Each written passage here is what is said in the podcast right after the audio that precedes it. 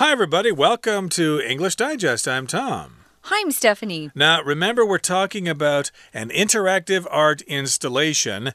And if you want to go see an art installation, of course, you need to hear about it first. And if you're an artist or a museum and you want people to come and check out your exhibition, then there are various ways to get people interested. You can send out information over the internet, Mm -hmm. maybe have uh, advertisements posted on social media or whatever.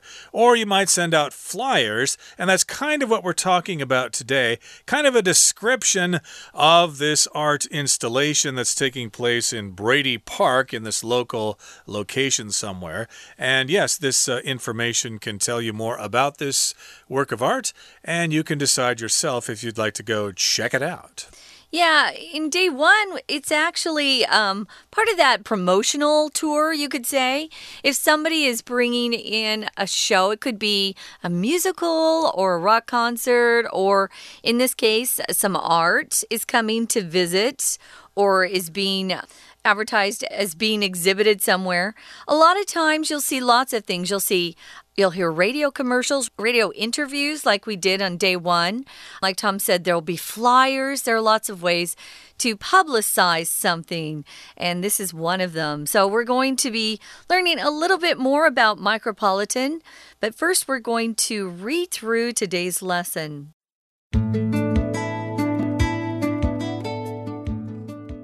International artist Andy Rosen welcomes you to experience Micropolitan. This 30 acre installation has taken over Brady Park in the city's center, allowing the public to participate in, discuss, and even contribute to the art itself in a direct way. Step into the installation, and you're in for an amazing encounter that lets you look at the urban world and natural world in a new way. The meeting of the man made and natural worlds. Micropolitan transforms the park's beautiful natural landscapes by contrasting them with urban constructions. This is all on a scale that lets them be seen side by side. Visitors can more directly see how aspects of city life and nature affect each other. For example, how might light pollution change our sky? How does the way we gather the resources we need to live affect our world? How can the city and nature exist together in harmony? Viewers can confront these issues in a visual way, making them seem more immediate and real. Interact with the art.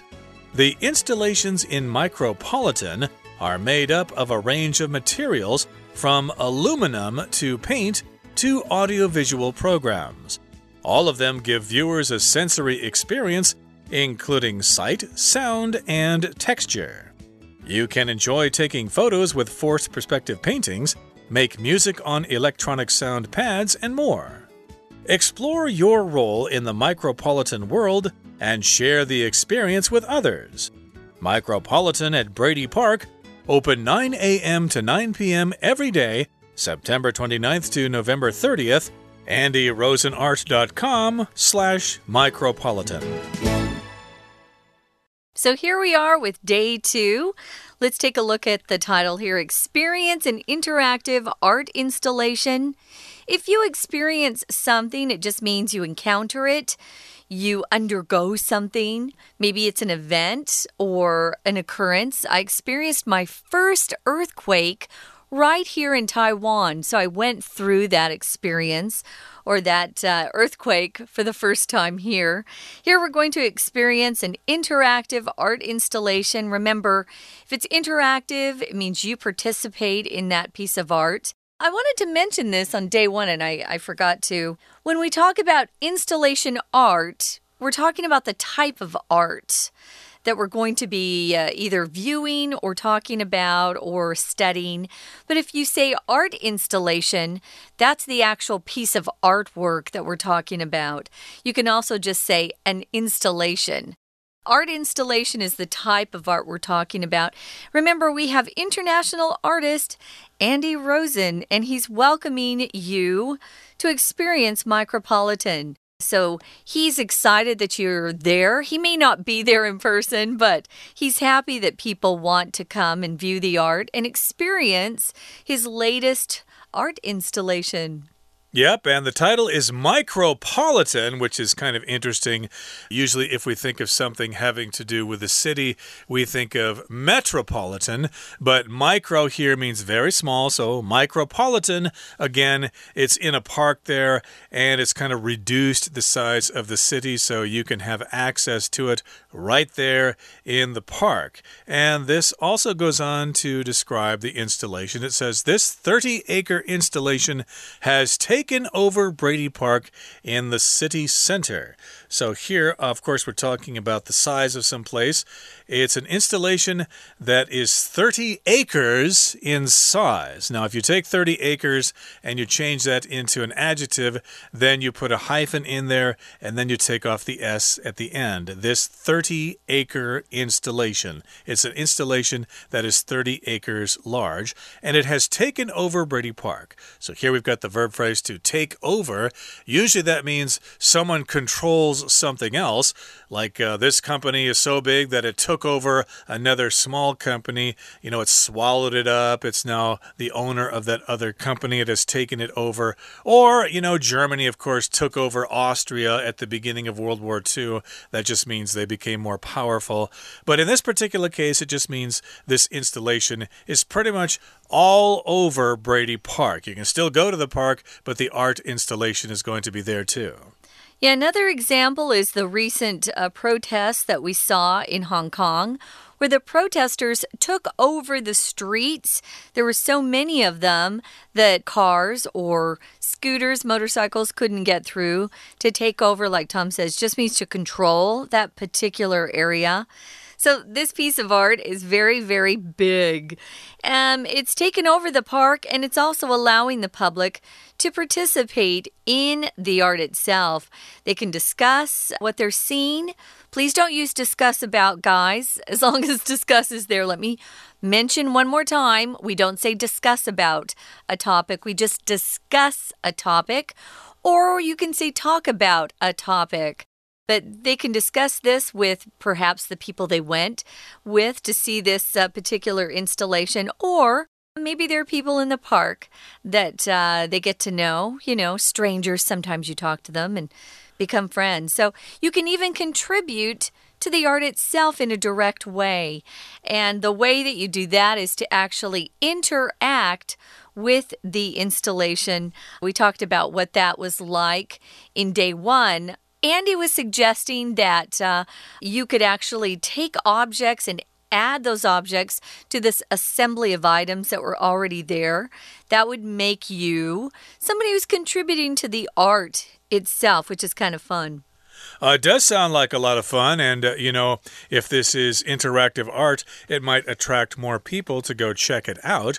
So, yes, uh, you can contribute to the art in a direct way. Step into the installation, and you're in for an amazing encounter that lets you look at the urban world and natural world in a new way. So, yes, if you go to this park and you step into this installation, well, you're in for an amazing encounter. This phrase here, you're in for something, means something is going to happen to you and it's going to be exciting or it's going to be uh, very influential to you.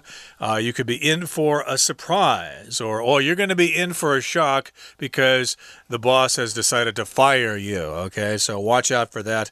In this particular case, though, yes, you're in for an amazing encounter. You will have an amazing time when you go there. Yeah, whoever says you're in for something has already experienced it and usually has a knowledge of what they're talking about. You're in for a treat. When you go see that musical or you go to that concert, you're in for a treat. Yeah, so you're in for an amazing encounter that actually lets you look at the urban world and natural world in a new way. Remember, it's been placed inside a park where there are lots of trees and plants and flowers. So, moving on to the next paragraph, it's entitled The Meeting of the Man Made and Natural Worlds. If something's man made, it doesn't necessarily mean that it was made by a man or some men, just means that people did it. It's human.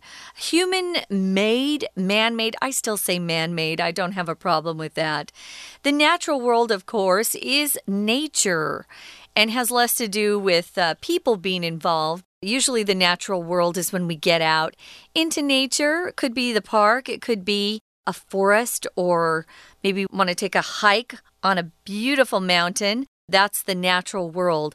It says here that Micropolitan, that's the piece of art that we're talking about, transforms the park's beautiful natural landscapes by contrasting them with or contrasting them with urban constructions. So if you transform something, guys, you change it really almost completely. So it's something new, something different. And that's what this piece of art does to the park. And it's beautiful natural landscapes. Landscape is just uh, the area outside that you can see in front of you. You could see someone's yard has been landscaped, which means somebody has purposely planned out where their trees are going to be planted and bushes and flowers. But here, of course, we're just talking about the park's landscapes. I'm sure someone planned the park as well. So, landscapes are what you can see of an area, usually includes the land, the countryside, things like that, and what they look like, how beautiful they are. Yep, landscape refers to the physical features of the land and what it looks like, especially if it's beautiful. And this is kind of interesting because the word landscape is similar in meaning to scenery, but landscape, we can count that landscape or landscapes, but scenery, no, you can't do that. Scenery is non count, so you cannot add an S to scenery, but landscapes you can. So that's kind of interesting. Sorry, it's kind of confusing, but that's the way it is. And of course, we've got the beautiful natural landscapes of the park, and they kind of contrast with the urban constructions. They kind of uh, are opposite to each other, so they look kind of different. So, yes, we often say that the man made world or the artificial world will contrast with the natural world. They're kind of different, they're kind of opposite here. And so we've got the word contrast. Some people will say contrast as the verb, that's okay. But contrast here is what we're saying, and that means, yes, they're kind of the opposite opposite to each other, and the landscapes will contrast with urban constructions. A construction is something that has been built by people, like a building or a bridge or roads or telephone poles or whatever. Those are things that people have built. So, yes, the natural landscape contrasts with the urban landscape or urban constructions. You'll often see compare used with contrast. So, you want to compare and contrast something. You compare things, you kind of look at both those things and see what's similar similar and what's different. And contrast just means there are some things that are completely opposite. So you're contrasting these things with the urban constructions.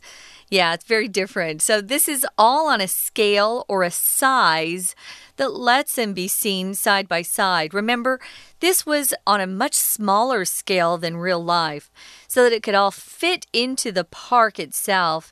And so when you talk about the scale of something, you're just talking about the size if you want to see how much you weigh, you will step on a scale and it will tell you how fat or how thin you are. So, this is on a smaller scale so that you can actually contrast those things with your own eyes. Yeah, this kind of makes me think of that place out in, uh, oh, where is it? Is it in Taoyuan or wherever? It's called Xiaorenguo, oh, which yeah. I think is called Window on China. And it's got all those constructions that are on a smaller scale, like some very popular buildings or constructions around the world. So, they're on a smaller scale.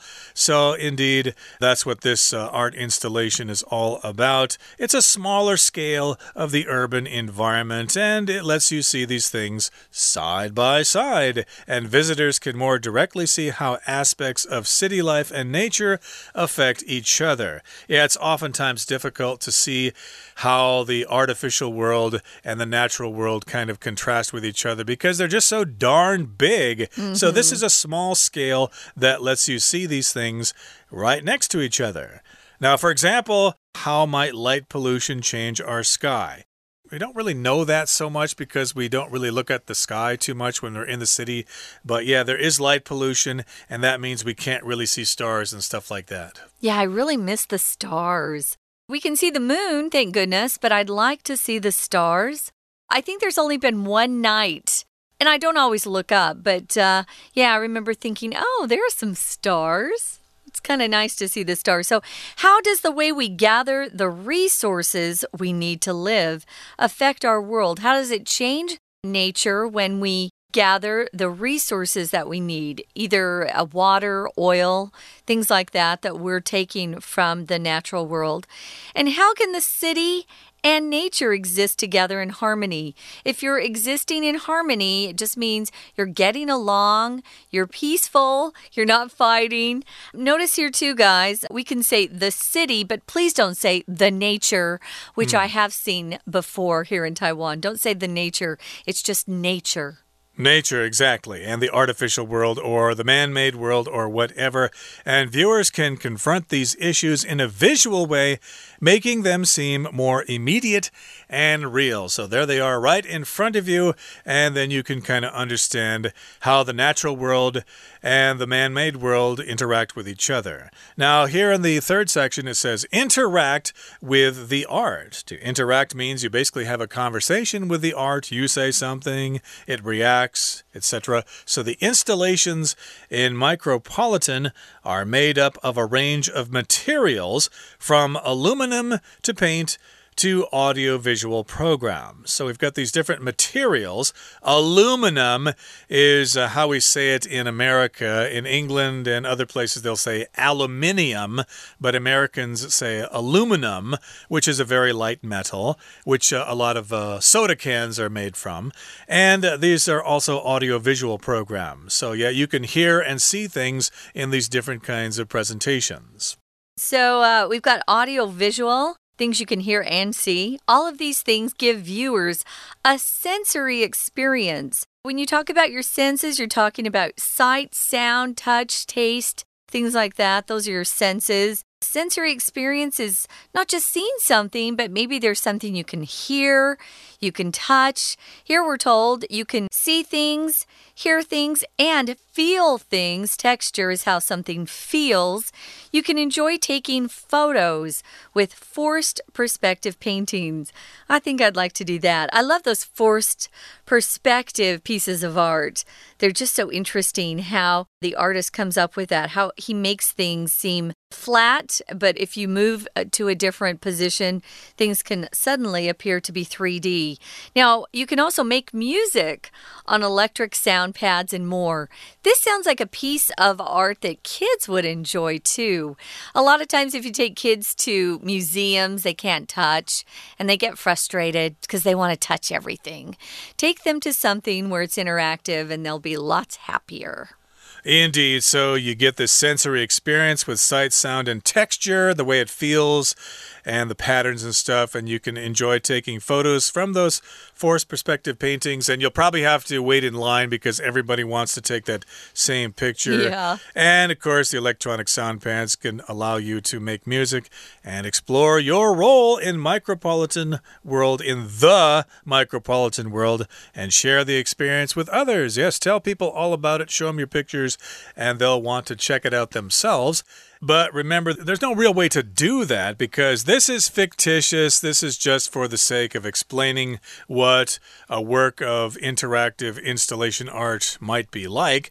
Uh, there might be similar exhibitions here in Taiwan, so check those out. But here we've got some information in case you do want to check this out again. It's not real, but uh, yes, it's at Brady Park and it lists the hours there, the hours of operation, and it's going to be uh, in the park from September 29th to November 30th. And if you want some more information, check out this website. But again, this information is just for reference, it's not real. Okay, that brings us to the end of our explanation for today. It's time now to listen to our Chinese teacher. 谢谢美语老师。Hello, my name is Shelby。我们今天继续看装置艺术。第二句 三十公顷的装置占据了 Brady Park。Take over 接管，A take over B，I take over the job，我接管了这项工作。既然这装置接管了公园，表示占据。逗点后面 allow 加 ing 是省略 which 而形成的分词构句。它通常用 allow 人加 to v，允许人做什么事。后面接了三个动作：参与、讨论和贡献。contribute to something 或者 ving 贡献。句意甚至允许人们对艺术做出贡献。在表示 A 导致 B 的句型中，也可以用这个动词。例如，你的建议促进了我们工作。Your suggestion has contributed to our work。踏入这个装置艺术，你将经历一次惊奇的邂逅。第二段小标：人造世界与自然世界的相遇。Meeting 这里是表会面。The meeting of A and B 两者的会面，例如 The meeting of goodness and evil 善与恶的会面。At the meeting of two roads 在两条道路的交叉点。第一句微型都市来改变公园美景 ，landscape 风景，宁静景色，the peaceful landscape 这个字还经常当动词，表示景观美化。The park was beautifully landscaped. 公园被美化过，或者 He is doing the landscaping. 他正在整理园地。by 加 ving 借由某动作，contrast A with B，或者 contrast A to B， 对比 A 和 B。而 B 这里是 urban constructions，都市的建筑，这都在 on a scale，让他们能够一起被看到。scale 尺度、刻度，on a scale 指某种规模上，加上 large 就成了大规模。观众可以直接看都市生活和自然彼此影响，例如光害如何改变天空。第六句，都市和自然如何共存？In harmony，harmony 是和睦。Be in harmony with somebody 和谁和睦相处。若 be out of harmony with somebody，就是与谁不协调。下一句，观众能面对这些问题，以视觉的方式，动词 confront 表面对，尤其是勇敢的面对。例如 confront danger，勇敢的面对危险。与 face 或者 encounter，e n c o u n t e r 等同义，让他们更直接真实。immediate 立即。直接的，另外，direct 也是直接的，不过别受中文影响。Immediate 是指时间上马上，例如 an immediate reply 马上回应。Direct 是指具体上的，例如 a direct contact with the manager 与经理直接面对面的联系。接着下一段与艺术互动，第一句的动词 are made up of 点点点由什么组成？被动，这些装置由各种素材组成。arrange of 表示一连串的组成的英文，一主动或被动，有好几个不同的动词可使用。例如，水是由氢和氧所组成的，用被动时就可以。Water is made up of oxygen and hydrogen，或者 Water is composed of oxygen and hydrogen。composed c o m p o s e d，用主动，water comprises oxygen and hydrogen。comprise c o m p r i s e，或者 water consists of oxygen and hydrogen。consist c o n S i s t。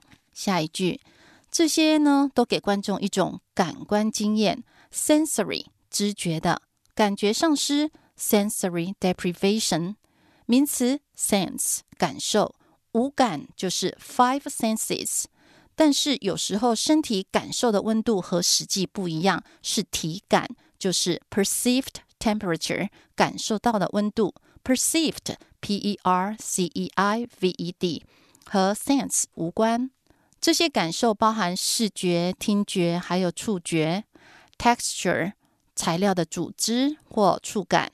例如说，the texture of a marble 大理石的纹路。接着说，你可以拍照和这些 forced perspective 画作照相。Forced perspective，照字面强迫透视法，它是指会产生错觉，看起来更大、更深或更远。最后，探索你在 micropolitan 的角色吧。Explore 探索，例如 explore the possibility 探讨可能性。表格是展览的资讯。以上是今天的讲解，谢谢收听。We're going to take a quick break. Stay tuned. We'll be right back.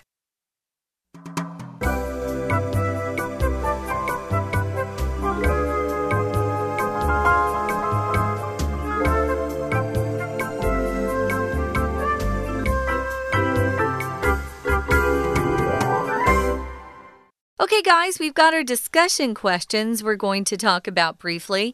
Here's the first one Tom, what do you think art should do for the people who view it? And then explain your ideas. Well, you know, I think it should uh, let people know there are different ways to look at the world, and there are different ways to look at the world and things inside the world.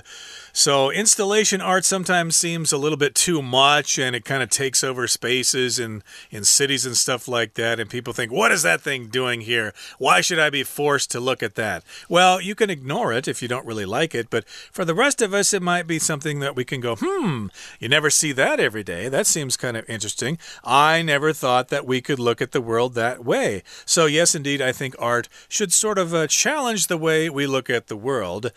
And uh, yeah, and then that way we can come up with our own ideas and maybe have our lives be a little better. How about you? I want to feel something when I see art. It could be anything. You know, I used to teach pretty regularly over at Taipei 101, and they would have art exhibitions from different artists come and go. And there was one artist that I just love. This person would sculpt people that were bigger than normal size, but they were so funny looking. They just made me laugh. And I like to be happy. I don't always like to cry. And that art just made me really happy. My favorite style of art is I don't know. I like painting, but I also really like sculpture. And there's this particular piece of sculpture that I love, and it's on Renai Lu. It's kind of close to where I live, but it's a ballet dancer, and mm. she is stretching over and she's touching her toes. It is so beautiful. And if I had enough money, I would buy it. What's your favorite kind of or favorite style of art, Tom? Uh, I like kinetic sculpture, uh, yeah, hands down. Uh, I just like seeing sculpture that can kind of move in the wind and it changes shape and it looks different every second. Uh, there aren't enough kinetic art installations here in Taiwan. I wish I could see some more, but I do like that style of art. Okay, that brings us to the end of our lesson for today. Thank you so much for joining us. And hey, have this discussion amongst yourselves in your classes, and I bet that you'll have conversations that are way more interesting than the one we just had. From all of us here at English Digest, I'm Tom. I'm Stephanie. Goodbye. Bye.